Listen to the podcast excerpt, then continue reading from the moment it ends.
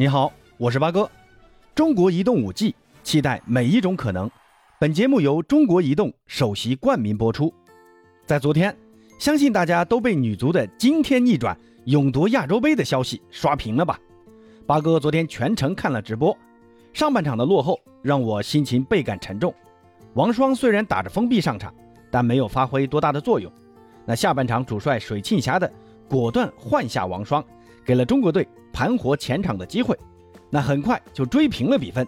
本以为要打加时赛甚至点球大战，但中国队在最后一分钟有肖玉仪反越位成功后攻入绝杀球。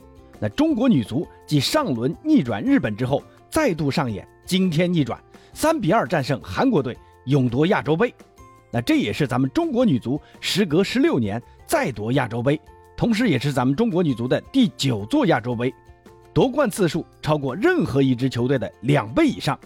那八哥看到最后的绝杀球的时候，激动的从椅子上跳了起来，把我老婆跟我女儿给吓了一跳。我女儿跟我说：“爸爸，中国队又赢了吗？”我说：“对。”说完，我一想，我女儿咋用上了“又”这个字呢？我这才想起来，上次赢日本队的时候，我跟女儿是一起看的。那前天女儿又陪我看了冬奥首金的短道速滑的比赛。对于中国队的胜利，在他心里已经是习以为常了。那说到这里，我还是很庆幸没把中国男足的消息告诉他。哎，还是以后让他自己去体会这世间险恶吧。那扯了这么多闲话，聊聊女足为啥会赢吧。那首当其冲就是主帅水庆霞，水指导的用人、战术选择、场上形势的判断，那都是一个字：绝。半决赛，王珊珊改打中卫，随后又及时调整。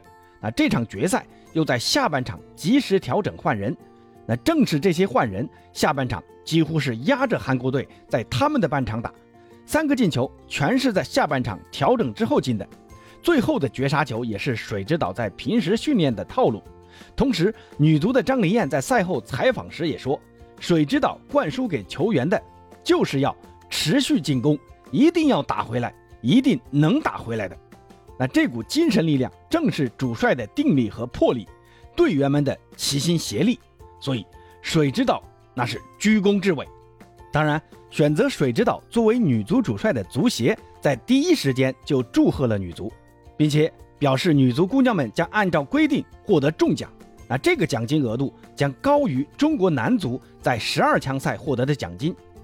那五天前，中国男足刚刚在越南河内创造了一项耻辱纪录。历史上首次不敌越南队，提前两轮无缘卡塔尔世界杯决赛圈，但中国女足不负众望，相继战胜日本队和韩国队，给身处低谷的中国足球注入一剂强心针。所以说，这笔奖金女足是实至名归。相比男足，这是女足姑娘们应得的。难怪赛后黄健翔说要给女足以重奖。在中国女足疯狂庆祝夺冠的同时，韩国女足。呆若木鸡，一脸的不敢相信。那尤其是他们的外籍主帅，当转播画面给到他时，他呆坐在教练席上，神情呆滞，跟咱们的疯狂庆祝形成鲜明对比。八哥这个时候虽然觉得大笑对他们不太厚道，但当时真的觉得太给力了，太提气了。